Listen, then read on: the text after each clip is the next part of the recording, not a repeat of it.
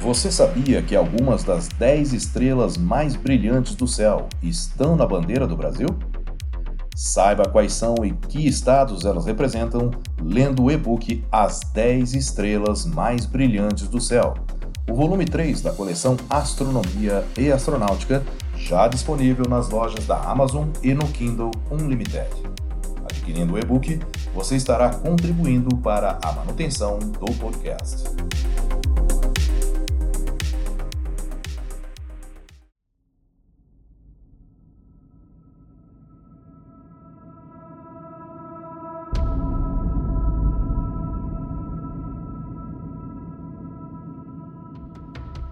Iniciado há 60 anos, originalmente militar e secreto, foi o responsável por um grande número de metas pioneiras alcançadas.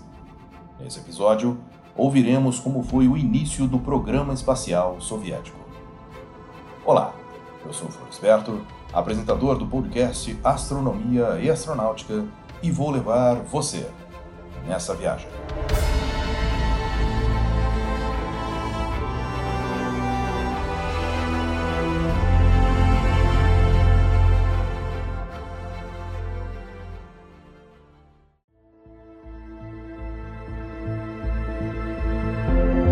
O programa espacial e de foguetes da União Soviética teve seu início através da ajuda de cientistas alemães capturados no final da Segunda Guerra Mundial. No entanto, a partir de 1955, ele já era conduzido, em sua maior parte, por cientistas soviéticos e era baseado em teorias únicas e exclusivas desenvolvidas desde a época do Império Russo. Sergei Korolev foi o líder do principal grupo de projetistas. Seu título oficial era desenhista-chefe.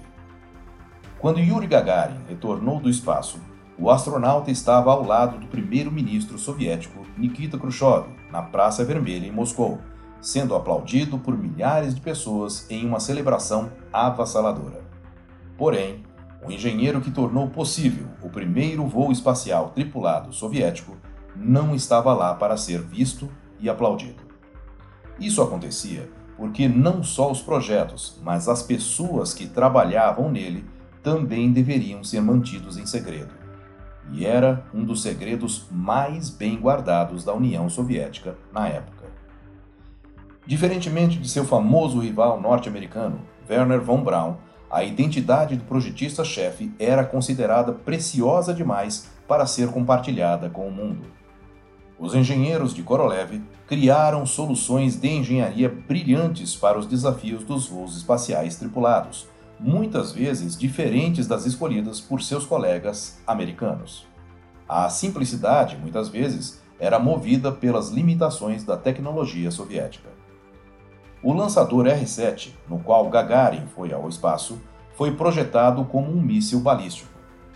Como as armas nucleares soviéticas eram maiores e mais pesadas que as americanas, os foguetes precisavam ser mais poderosos.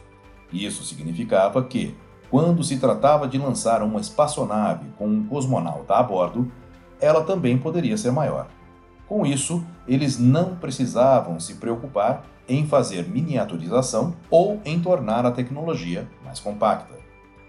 A indústria norte-americana fez a transição de tubos de vácuo para transistores, mas os soviéticos ainda usavam tubos de vácuo em suas espaçonaves até meados dos anos 60. A cápsula Vostok, que levou Gagarin e a primeira mulher no espaço, tinha pouca relação com a cápsula Mercury da NASA. Pouco maior que o homem que cabia lá dentro, sendo que um dos critérios de corte para a seleção dos astronautas da NASA era exatamente a altura, a cápsula Mercury, em forma de cone, era cheia de botões, interruptores e alavancas. Era uma maravilha da eletrônica e da miniaturização. Já a Vostok mais parecia uma bala de canhão oca e gigante forrada com estofamento. Havia um rádio parecido com o de um carro, com uma tecla telegráfica para transmitir código Morse como suporte. Havia apenas um painel de instrumentos. Montado dentro de uma caixa, havia um globo terrestre pintado e que era controlado por um computador eletromecânico acionado por rodas e engrenagens. Esse equipamento dava ao ocupante uma indicação de sua posição em órbita. Outra diferença entre as duas cápsulas estava no fato de que, na americana, era esperado que os astronautas pilotassem a espaçonave. A Vostok era operada automaticamente em uma sequência pré-determinada, deixando o cosmonauta com pouco a fazer. A única maneira de liberar os poucos controles manuais era digitando um código secreto em um teclado. O código ficava dentro de um envelope lacrado embaixo do assento, para ser usado apenas em caso de falha nos sistemas automáticos. Korolev, no entanto, estava entre as várias pessoas que sussurraram para Gagarin os códigos antes de seu voo. O design bala de canhão tornou o processo de reentrada na atmosfera mais simples, uma vez que era inteiramente coberta por material resistente ao calor e mais pesada na parte inferior, o que fazia com que ela se posicionasse sozinha na posição correta. Na Mercury, os astronautas tinham que manobrar cuidadosamente a cápsula para que o escudo de calor o protegesse. No pouso, no entanto, o processo elaborado pelos americanos foi resolvido mais facilmente, com a cápsula pousando no oceano. Já a cápsula soviética tinha um problema. O pouso foi projetado para acontecer em terra e os projetistas não conseguiram desenvolver um sistema que a desacelerasse o suficiente para que os humanos ou qualquer um sobrevivesse a um pouso dentro da espaçonave.